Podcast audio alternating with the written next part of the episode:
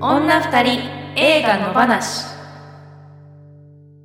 さあ始まりました女二人映画の話第167回三田村千春です宇宙魔王ですこの番組ではシンガーソングライターの私たち女二人が映画について野放しに語っていきます映画好きなあなたやこれから好きになるあなたも一緒に楽しくおしゃべりしましょ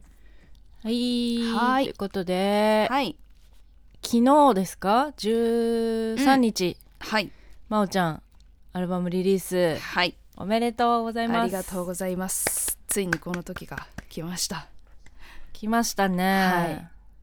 去年夏ぐらいからクラウドファンディングの準備してだからちょうど1年ぐらい前から作品そうにかのを制作する準備始めてでもなんうかんそう考えると、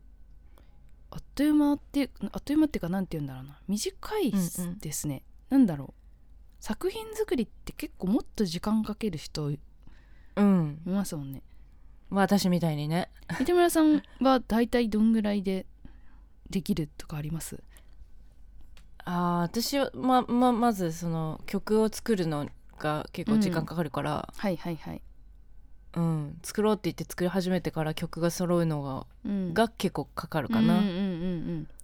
うんレコーディングとか始まっちゃうともうそのスケジュールまあねに身を任せてって感じですよね,、そうそうそうそう、うんうんそうですよね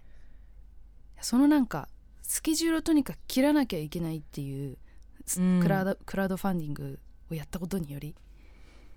あんまりね待たせると、みたそいうななのんがですよ、ね、ううんんだからそのおかげで割と短い時間でうん作ることができたって感じですねいいものをはいねねえ現状のうんできるベストを尽くしたって感じだよねきっとねいやほんとそうですねほんとそうですねうんうん、いできることをつく尽くした感はありますねまあでもこれをやったからまた次こういうのやりたいなみたいなのもね出てきたりとか、ううんんしてるんでうんいいやいでしすねかしね作作品作りっていうのは大変、なんか本当にこの1年もそうだしこのうんフリーでやってきた、えー、と2年3年ぐらいがあって、うんうんうんまあ、そこでいろいろ自分で活動していくことの大変さをもういっぱい知ったっていうかうんうんやっぱ金かかるなあ何でもみたいないいもの作ろうとするとねう そうんなっちゃうんだよなあっていうミュージシャンとして生きていくというのはすごい大変なことなんだよなあっていうね。ううんんミュージシャンといえどうんなんだろうその曲を演奏したり、うん作ったり練習したりって、うん本当に音楽してる時間うんを取ることがいかにたあのそう難でしすいかね。うん本当にそううん、そうなんですよね日常がありますからね、うんその他の日常が、日常というかまあ、うんいろんな細かい作業だったりをね、うん一人でやまあもちろん他の人に頼むという選択肢もあるけど、ん、そこにはもちろんお金もかかるから、うんうん自分でやろうとするととっても時間が、時間がかかるといううんね。そうなんですよだからやっぱうん、そうなる本当に金の話ばっかりですけど そのやっうんぱうん時間に合わせ対対しての対価っていうかねそこにかけそうたそうそうそう労力に見合うものが返ってくるとは限らないという世界なのでそれが本当にあねー時間かけてねそ作っうたそうとこそうろでうんなんか必ず売れるとは限らないものを作っているからそうだよねねそこがまた大変だなって思いますけどね、ううんんだからなんかここまでの規模のことはしょっちゅうはできないですけどそしたらじゃあどのぐらいの規模のことを今後制作としてやってくんこうかなとかそういうのも考えたりとかね一うん旦うん一旦ここでぶち上げちゃったんでこの後の作品はどう風にやってったらいいんだろあうーみたいなのもあるし、うんうんそうだうねんねえまあでも本当にまあ今回いろんな人と話していろんなミュージシャンとか音楽に関わる人と話しながらやってって、まあ、いろんなやり方やってる人いるから、本当に時代変わってきてるなっていうかうんなんかもう定型がないっていうかねフォーマットがないっていうか、そういう世界にいるなっていうのはすごく感じますよね。うんうんう、うんんうんそうだよね、うんっていう感じで一はい段落ついた感じですが、三田村さんは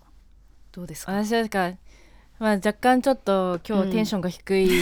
目 にき聞こえると思うんですけど、はい、あの若干ちょっと喉の調子が良くなくてですね、うん使わないようにあの今日はふそう今日は福田村事件のの話はね、もそううね5時間6時間でもしたいんですけど、うん気持ちとしてはしたいけどちょっと今た体が追い追いついていかないという感じですけど、はい、まあでもちょっと頑張りたいなと思って、うんまああの最近ね10月のうんあの10周年のライブに向けてはいあのあと1ヶ月ということで追い込んでそっかいろいろねはいライブもその前のライブもあるしリハーサルもあるし、練習とか、うんあはと YouTube の動画作ったりとうか、んうんなんかいろいろやってるんではいヒヤヒヤしながらうんうん生きてますね。そうですよねうん、いや体調管理とかねなんかこういつ急にガタッとくるかわかんないから、そうなんそだよねれがねねしかもねうん崩しちゃいけない時こそ来るじゃん、ん何なんですかねあれはねまあ今かよみたいなでもやっぱねそれだけいろんなものがいっぱいいっぱいになってるっていうねことなのかもしれないですけどうん、うん、といあと1ヶ月はちょっと頼むって思いながらねうん日々やってんだけどまあでも三田村さん赤ちゃんいるから、まあ、それが一番大きいと思いますけど、でもやっぱコロナ禍明けてうん人と会うようになって体調を崩しがち説は結構私もある気がするその、うんあー、なんかどっかもそで何うだとか思うもらってくるうんねうんうんうんうんでしかもあのここ3年間みんなあのあんまり風邪ひいたりとかイそンうフなルんでになすよっねたりとかし,、してないかうら、ん、いや免免疫が落ちてんだよねあやっぱりねやっぱりそれもあるかも、あると思う、うんで子供たちもそうだしまあ子供なんか特にそうでしょうねうん、うんだから今めちゃくちゃいろいろね流行ってるから、ねえ体調だけはあとそう暑さもねそうです落ねち着いてうんうんきたけど、ちょっと気は抜かずうんいきたいなという感じです、うんうんうんはいなんかあのマヌカハニーとか舐めてますかマヌカハニー舐めた い買いに行こね高いですけどね、うそうそうそうでも大事だよねあれ確か聞くによねその喉調子悪い時にうん舐めてると、夜舐めるだけでちょっと良くなった本か当もみたい違なう気になる時があるなんかやっよぱし殺買って菌くるわうん殺菌作用がすごいうんうんあるみたいですもんうんそうだよねねうんうんお気をつけてはいはいそうねあの18日はねそうだ吉そう祥だ寺でね一緒のライブもあるからライブありますからうんちょっとそこまでには直したいなと思ってはるいところですはいはい皆さん来てくださいはいでは行きましょうかねはい毎週一つの作品を取り上げて語っていきます今週の作品は森達也監督福田村事件女が二人集まれば映画の話で日が暮れるダラダラズルズルゆるゆると今日も平和な木曜日今日も平和な木曜日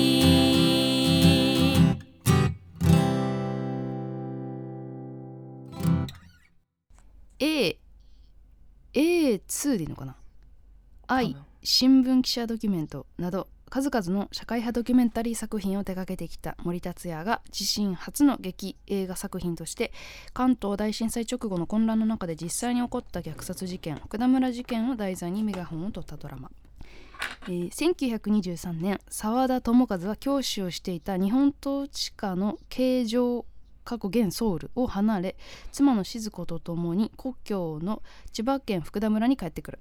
沢田は日本軍が朝鮮で犯した虐殺事件の目撃者であったが静子にもその事実を隠していたその年の9月1日関東地方を大地震が襲う多くの人々が大混乱となり流言飛語が飛び交う9月6日香川から関東へやってきた沼部信介率いる行商団15名は次の地に向かうために利根川の渡し場に向かう沼部と渡し森の小さな航路に端を発した行き違いにより興奮した村民の集団心理に火がつき後に歴史に葬られる大虐殺が起こってしまう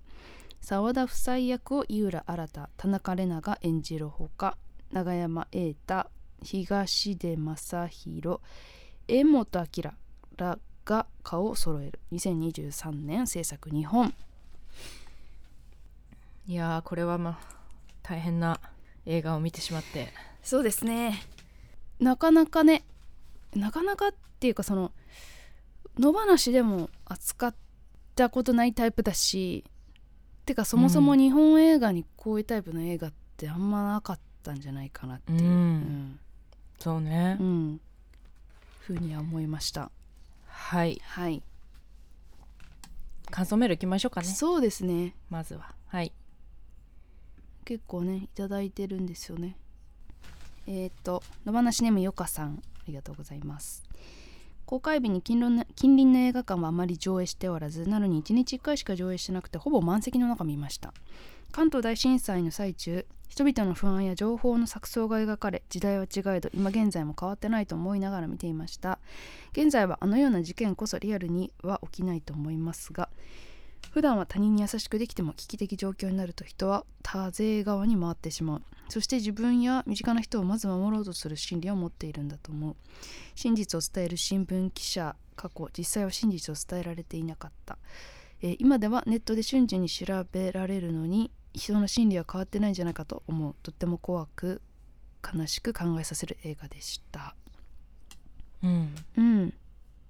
そうねなんかこうやっぱり安心したいからそういう大勢側に回っておけば自分は攻撃されずに済むっていう心理はもうなんうんか小学校ぐらいから感じますよね、そういうものってあるなっていうのはねうん、ううんんまあ現在はあのような事件こそリアルに起きないと思いますがってあるけど、うんまあ実際起きてないかっていうと起きてる気はすうる、んうんそれが理由でしねうんまあ、うんアメリカとかだとねその差別が原因で人が死ぬっていうのはいっぱいありますしね、うんね黒人の人が警察官に殺されたりとか、うんうんうん何か大義名分をを掲げてそのそういうことが行われてしまうというか、うんみたいなことは現実にもありますもんね今も。ねうんまあ実際に手を下さなくてもうんそうね。あの死に追いやるみたいなことはうん日本でもあるしうね、んうん、権利を奪うみたいなね形はありますしね。うん、はいはい、ありがとうございます。えー、次はココペリさん、ありがとうございます。はい、えー今回の作品福田村事件。私はこの映画の制作が決まってからずっと公開を待っていた期待作でした。それを女二人映画の話さんまで語っていただけるとは嬉しい限り です。様私の心がすでに読まれていたのでしょうか。かっこ笑い。まず私のこの映画の感想をまとめると気持ち悪いです、えー映画福田村事件は時代劇そして群像群像劇としてはうまく作られていると思います歴史的事実からそんなに離れていないと思いますね直接的な言及は少ないですが登場人物のセリフから照らし合わせるとあこの事件のことだったなというイメージができますそれとこの映画は記録されていない足りない部分は説得力のあるせ想像力を張り巡らせて埋めていると思いますこの想像力がただ上映時間を埋めるだけのものではなくその行動一つ一つが伏線としてそして観客たちに送るメッセージや象徴としてうまく働いている気がします群像劇としてもうまくできていますね映画の序盤からいろんな人物が登場しますが彼らの行動やセリフなどを追っていくと 福田村事件での彼らの行動につながるように設計されていて説得力があると思いましたこの映画に登場するさまざまなタイプの人たち加害者被害者デモデマを流す者過去の罪を後悔するが積極的に行動しない人などを見ていると100年前の話ではありますが現代を生きる私たちの姿と似ているようで気持ち悪さを感じてしまいます最後に一つ惜しい点を言いますと朝鮮語です演出上字幕を入れるのは難しかったと思いますが朝鮮は距離が遠くなってしまった沢田家夫婦の唯一のコミュニケーション手段ですしモーカーズの心境が変わった企画をうまく表現しているので何かしら観客が分かるように工夫してくれたら嬉しかったですうーんなんかあれかなネタバレになるかな、うんうんうんはいまあある描写がありますけれどもうんうん確かにここはちょっと後で話したいところ長く書いてしまいましたが、面白くないメールですいませんそんなことないですよ野放しでこの映画の話を聞けるとは嬉しい限りですお二人や他のリスナーの方々のメールも楽しみですねといただきましたありがとうございますはいありがとうございますはいうんうんうんうんそうね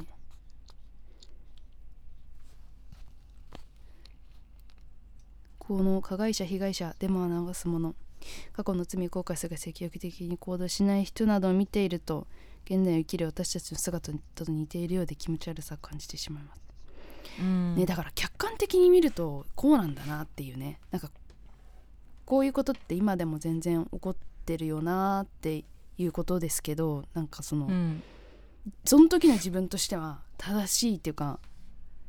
正義感だったりそうねそうそうとか何も意識せずやってるようなことだけどうん意識せずに取ってしまう行動とかだけど客客観的に見るとこんなに変な風に見えるっていうか気持ち悪く見えんだなみたいな意識させられる感はありますね。うんうん、この映画の感想来週も喋るんで感想ある方うはんぜひまた送ってください。あそうですね、うんはい引き続きこれはなんか送ってくださいいろんな人がいろんな意見を語った方がいい気がします。うんうん、ありがとうございますありがとうございます。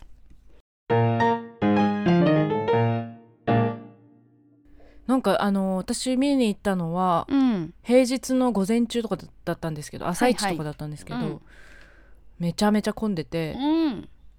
もうほぼ満席でしたね、はいはいはい。私が行ったのも平日朝一回でしたけど、う んまあまあ人いて。でしかもなんか知り合い同士みたいな人もいて映画館の中で「よっ!」みたいな声がかかってる人とかいて。てあのクラファンで作られた映画みたいだからなんかその支援者の人たちとかなのかなと思ったりとかあーねなんか見に来たよみたいな感じなのかなと思ったりしたんでですけど、うんうんううんんなんかそうですねなんかうん少しずつじわじわこう広がってうんいうんうんる感じがしますうね、んうんうんそうですとってもねうんまあメディアでもいっぱい取り上げられてたりとかねしますしねそうですね、はい、あれ、うんこの監督のドキュメンタリーとかははいどうですか、見たことある、えっとですね、これををやるってなって A を見ましたねオウムの、うーんはいあの今配信されてるよね今配信されてまアマすプラだっねそうアマプラで、あのーお金かからず見れるので会員けはだとい思う、はいはいまあ、ずっと気になってたんで見たんですけどそれも面白かったし、あとは最初に森達也の映画見たのはあれですねあのー、サムラ・ゴーチさんあ私も私もフ見ェまイしたクだよねあそうフェイクフェイクうんあ私れももあれ見はましたね映画館で見たかな、うんうんうん私もそうだった気がする、そうそうそう、うんだからそのイメージがドキュメンタリーでそうですねしかもこう自分でカメラをうん、うんうん回して、うんなんか話とかもしながら撮ってるみたいなイメージがあったから、うんこの人が劇映画ってどんな感じなのかな、うんなんかドキュメンタリーチックなはい感じになるのかなとうかん想像してたんですけど、はい見てみたらめちゃくちゃ劇映画でしたね。そうですなんていうねか。 うん、しっかりとしたがっつり、うんうんキャストもめちゃくちゃ豪華で、ねえぱりそうですまあでねうん、なんかこれは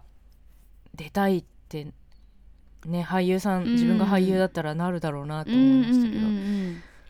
本当にミュージシャンあコムアイさんとか、あそうですね小前さんねね、うんもうすごい良かったしすごい良かっそう水道橋博士さ ん私最初分かんなくて、たうんなんか見たことある け見どたことある誰だろう誰だっけなーって思ってて、うんエ 博ン士ドじゃんロールで「ああそうってかそうかそうか」ってなるみた いなあまりにもその時代のにいそうな人感がすごかったですよねそうそうねね喋、り方とかもね、でもなんか思ったんですけどだからちょっとやっぱりまあ政治的な主張にが強い映画だというふうに思われるような部分もああるかもしれないですね今の時代だとねこれうがんそういう、あの左翼的な主張に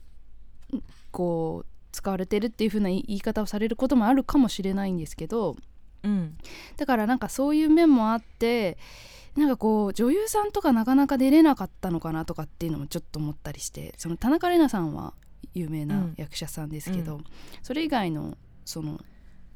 女あ性ーの女性配役だと、うんそこまでこう有名な人っていないから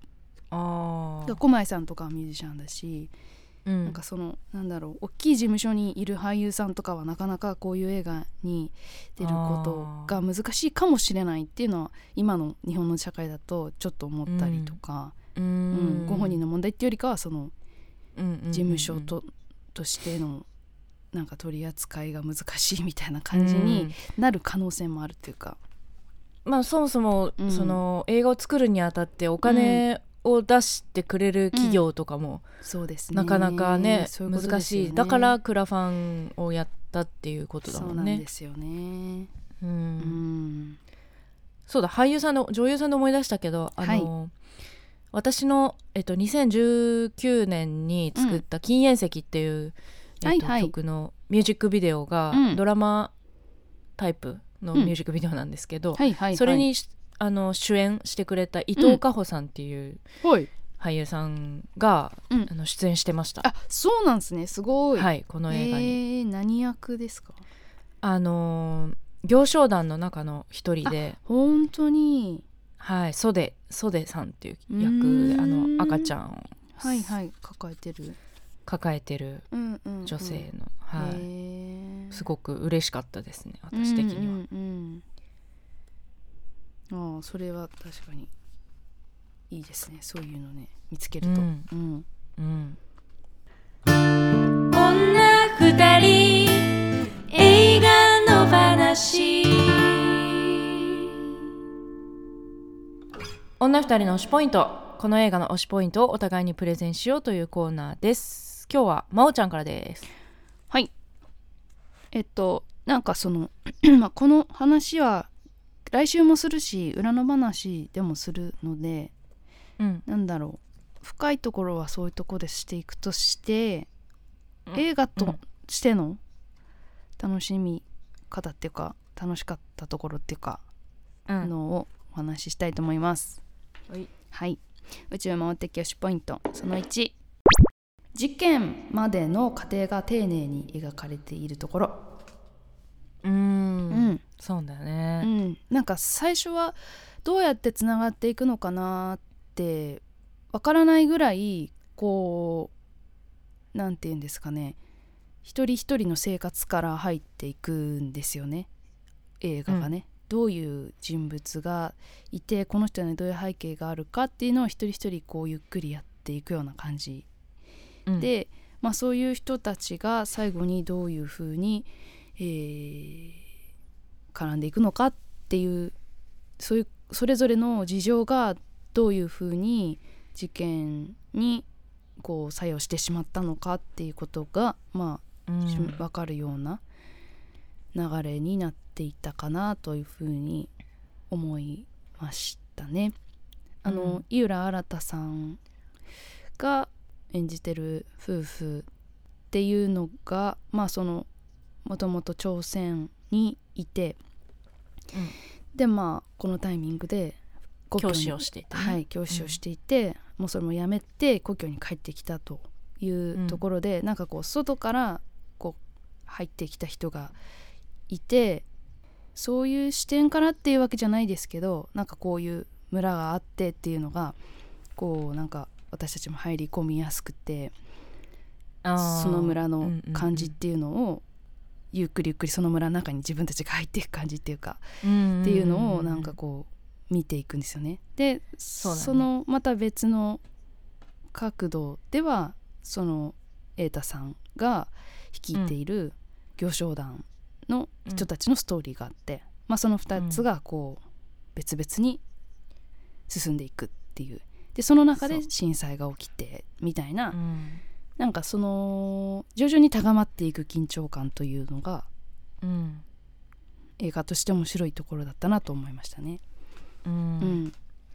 そうだよねやっぱその事件が起こるまでのうん、部分っていうのがはい、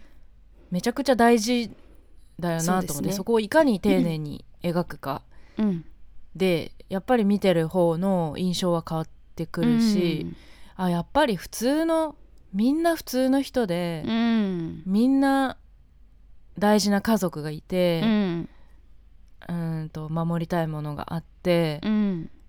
もう本当に普通の自分と同じ普通の人なんだっていうところをちゃんと、ちゃんと印象づけたそれははい加害者もうん被害者もうん含めてそうやっていが絵がいかに普通な人たちなのかっていううんことを描く、うん、丁寧に描いてるっていうのは、うんだからこそもうし辛いんだけどう、んうんうん、あそれはすごくすごいところあの、うん大事なところだなと思ってそうですねその時代の人たちの生活みたいなものをうん見るっていうかね、じゃあ私もまあもっと大枠かもしれないけど、はいえー行きたいと思います、はい三田村千春的推しポイントその1もうこんなにしんどい映画は久しぶりだったが見れてよかったですうんもうとにかくしんどかったですねもう特にやっぱり後半そうですねのところうはん、しんどくてもう見たくないうん、早く終わってくれというぐらい、うんでも容赦なく長長いことねその事う件のん部分は続くんだけど、はい、結構見終わった映画見終わって、うん映画館を出た瞬間に私ってパッと切り替えられる人なんですよはいはいはいいつも、うんうん、なんか別によ映画が面白いすごい面白かったりすごい興奮してもうん映画館を出てこう駅に向かって歩いたりとかしてる時はもう、うん今日何食べようかなとか 考えてんのねはいっていうタイプなんだけど、はいこれに関しては珍しくそんなこと考えられなかったあしんどくてあうんでしかもこの収録の結構前に見たんだうんよね、私は、はいはいでいつも収録のより何日か前に見ちゃうと、うんなんかテンションが自分の中でこう収録までに冷めちゃって、はいはいあんまり話せないみたいな感じになるんだけど、なるから今回、うんああんまり前もって見に行かない方がいいかなとか思っうてん心配したんだけど、でもあでもちょっとスケジュール的に見に行くかと思って見たんですけど、はい結果衝撃すぎてうん全然大丈夫でしたってういうんうんうんうんぐらいい、なんかすごく私の中ではこうドーンとくうるん作品でしたねだかはらいはいめちゃくちゃしんどいんだけど、うんでもやっぱりこれは目に焼き付けなきゃいけないし、同じことを自分もしししてるかもしれなうんいしてたかもしれないし、うんはいこれからすることがあるうん思想になることがあるかもしれないのでう、んなんかそういう意味でもうん見てよかったなと思いましたし、うんうんもう日本人は全員見た方がいいなと思いました。ううんんそうですねだかうらんこういうヒリヒリ感なんかこうやって普通に生きてる人たちがこの後すごく残酷なことをするとか残酷なことにことに巻き込まれるんだっていう風に思いながら見るっていうのとかって、それこそ本当 ドイツの映画とか見てそのんナチスを題材にした映画とかを見ると、まあ、そういうのっていっぱい描かれててそのナチスを題材にしてなくてもそういう要素って顔を覗かせたりすることがあってユダヤ人の人たちが感じてた恐怖とかなんか普通の街がどんどん別のものに変わってっちゃうあの戦争の時のなんかこう、じわじわと迫りくる恐怖感みたいなものってヨーロッパの映画とかではすごく見てたけど、うん、自分の国の話として見ることってやっぱほとんどないのでなんうかんそういう意味でのやっぱりリアリティというか、うなんかこうは肌に直接触れてくる感じっていうのがうんなんかやっぱ自分たちのこととして見るってことの大きな差がうんあるなっていう気がしましたよね。うんうん引きずり度が違うっていうかね、うんえっと まあこれもどういうところが映画として面白かったかっていうところなんですが、まあ、似たようなことになっちゃうかな宇宙回って教師ポイントその2脚本がしっかりしてる 真央先生真央先生誰そうなでんすだっかていうコメントなんですけど、 まあ、このパンフレットね脚本載ってて、うんねうんすごいね、いやなんかそのだからさっきメールでねココペリさん書いてたりしてましたけどその伏線がしっかり描かれていくとかなんか私がさっき言ったことでもあるんですけど、なんかそのドキュメンタリー監督が撮る映画として三田村さんもさっき言ってたけどなんか全然想像してなかった方向だったっていうかね、うんうん、なんか森達也さんがドキュメンタリー監督としてなんかもちろんなんていうか培ってきたものみたいなものもちろんいいっぱいあると思うんですけど、なんていうかそういう部分ってよりかはなんかすごくその森さんのなんかこうそういうドキュメンタリー撮ったり社会にドキュメンタリー監督として関わってきたっていうことがうんから考えてきたことみたいなものをここに集約してると思ってどういうふうになんかこう社会を見てきたかとか、うんまあ、その自分がこれからどういうふうにこれからとかこれまでとかどういうポジションでこういう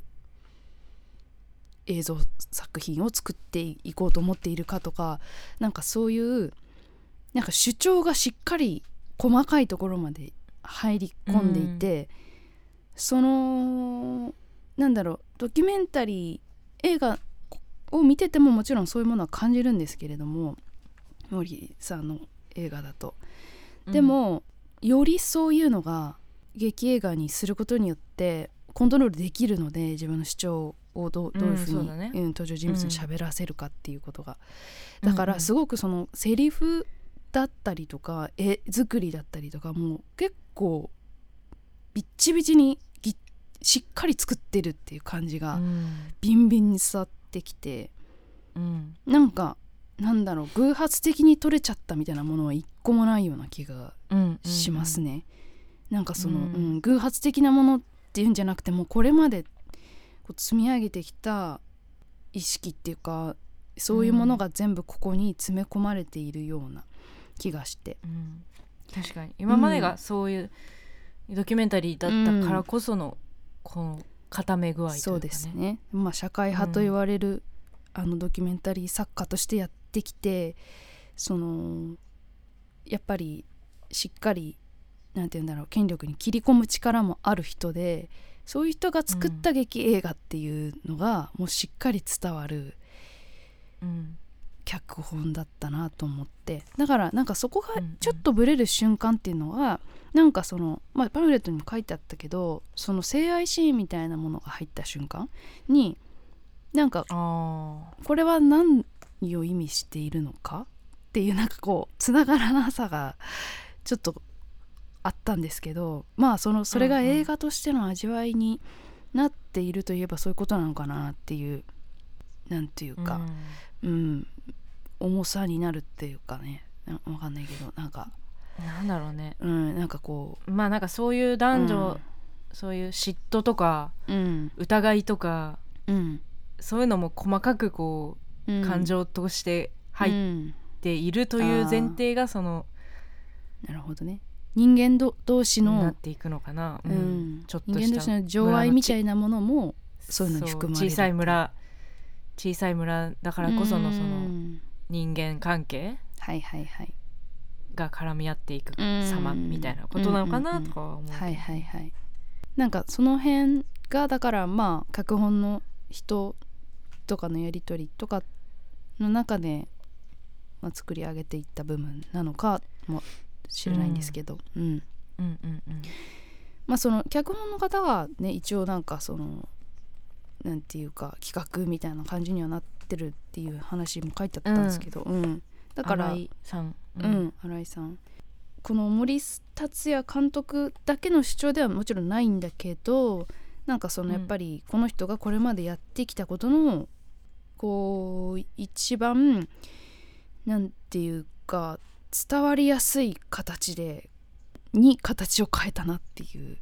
うんうん、のは思ってはいなんかまあちょっとその辺はのこの話の続きは来週のコーナーで喋りたいと思いました。来週そうですねはい、うんそうね、うんそのパンフレットにも書いてあったけど、うん、すごくいろんな問題が絡む、うん、うんいろんな視点が入ってて、この映画って、はいはいそうですまね。あ、朝鮮人虐殺事件って言われるけど、うん殺されたのは朝鮮人だけじゃなくて、うんうんあの日本人もそうだし、うんあとその、えっと政治的に違うことを唱えてる人、うん政治反対の人たちね、うあん、そうそうそう社会主義者もとそうだしか、うん、だからそういう混乱に乗じてうん、なんかね、いろんなことが起きたんだよね。うん、まであ実際これもね朝鮮人じゃなくてその部落の人がそうですねねうん、とかっていあうそういう差別もそうだし、ううんん、うんうんなんか人が普通の人がこう鬼になっていく時ってなんか、やっぱり自分の弱さとか、うん、自信のなさとかなんかこう、うん心腹なんていうの心ぐらいなんていうんだっけその自分に後ろぐらい、あそうそう後ろぐらい、うん 後ろぐらいことがうん、なんかあるからなのかなとはい思はいっはいて、うん、朝鮮の人たちを自分たちがこう虐げてきたうんからこそ、うん、そうう、いう混乱の時にあいつら復讐してくるんじゃないかってうんビビビビってうんあのこういう強行に及んだりとかする。うんうん、したわけで、なんかやっぱりそういう弱さ自信のなさとかが背景にあって、そうでですそね れそんで集団になることでなんかこう、うん自分たちは強いみたいな錯覚を起こし、あのできてしまううん一、人だったらしないことをできてしまうっはい、ていうことがあるなっていうのはすごく思って、うんなんかそれは本当に今でもあることだし、うんネット上とかなんてよりあることだし、うっんて思いましたうん、あ、そうこですねれはでも推しポイント 推しポイントとして話そうとししてたことだった じゃなあのタイトでル、今のがおしまいんだ、タイトルうん、推しポイント えっと後付けで三田村千春的推しポイントその2、うん、自分の心の奥の弱さとか自信のなさが人を間違った行動に導いてしまうのかなと思いましたうん、ほんとそうですね。はいまあ、そのまあアメリカの話ばっかりしてますけどアメリカとかだとやっぱまさにそういう心理が白人の人たちにはあって自分たちがが別の人種の人たちをいじめてきたことでいつかこの比率が変わってきた時に自分たちが今度は同じようにいじめられるって思っちゃう人が一部ではいて。なんかそういう人たちが自分たちの権利をずっと守ろうと守ろうとするあまりうん攻撃を始めるというか、っうんうんうんうんうんていうような図がまあ外から見るとそういうふうに分かりやすいですけど自分たちもうん日本の国内でも全然そういうこといっぱい起こってるし自分自身の身近なことを思ってもそうですよね。なんかこううん人を攻撃する時ってやっぱ自分を守りたい時というか、そうねうんうん、誰かのせいにしたりする時っていうのはうんうん、そう恐怖心っていうのはねだからすごく何にでも使えるっていうかねうん、そうなんかとんでもないことに駆りり出すことができちゃうんですよね。ううんん、はい、はいまだまだちょっと語りたいことは、そうですねあるのでそうなんですよねはいえっ、と今日は前編ということで来週後編でコーナーをお届けしていこうかなと思います。はいはいそして今日今週の裏、うん裏も福田村事件の印象に残ったシーンとか話しますか、そうですねねうん、うんはいなので裏もぜひ聞いてください。はい今夜朝まで映画もいいよね二人の話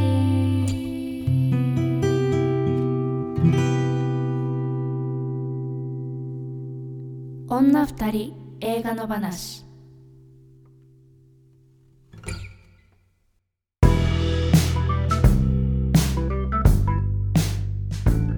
この番組ではあなたからの感想やご意見をお待ちしていますこの作品を扱ってほしいなどのリクエストも大歓迎ですし過去回の感想はいつでもお気軽に送ってくださいメールを採用させていただいた方には2人の話ステッカーをお送りします住所と本名を書いてくださいメールアドレス2人の話 gmail.com ですこの番組はポッドキャストと YouTube で聞けますお好きな聞き方でどうぞ YouTube の方はコメントやチャンネル登録グッドボタンをお願いします、えー、Twitter、Instagram やってますのでアカウントフォローをお願いします感想やご意見は「ハッシュタグ二人の話」をつけてぜひどしどしつぶやいてくださいそしてこの本編と合わせてさらに喋り足りないことを女二人映画裏の話として喋っていますこちらは女二人映画裏の話のノートにて音声配信中で1つ100円で購入していただくと聞くことができます今週は福田村事件のネタバレありのさらにの話のトークをお送りします。ぜひ聞いてみてください。はい、はいじゃあまおちゃんお知らせお願いしますはい、えっ、と宇宙魔王ニューアルバム「Far Away From」がリリースになってます。えっ、と、うんまあ、サブスクでは聴けますけれども CD もとってもこだわって作ったのでぜひ宇宙魔王のオンラインストストアから買ってください。あとは9月18日はね三田村さんと、えー吉祥寺でライブしますのでそれに来ていただいて現場で買っていただくのもありかなと思いますのであそうぜかひ遊びに来てください。はいはいえっ、とそうね10月18日吉祥寺スターパインズカフェ、あのーコラボ出演者みんなのコラボとかも結構ある、そうなんですよということで、うんはい楽しみドキドキしていまます、ぜひよろしくお願いしまお願いすします。はいそして私は10月に、えーメジャーデビュー10周年のワンマンライブが岐阜と東京であります岐阜が10月15日そして東京が10月21日下北沢アドリフトです、えーバンドのリハーサルも始まってきていよいよ感が出てきました、うんえーあと YouTube でもねいろんな企画やってるのでもしよかったら見てみてください来週も木曜夜8時に配信ですぜひ聞いてくださいここまでのお相手は三田村千春と宇宙魔王でした。さようなら。さよなら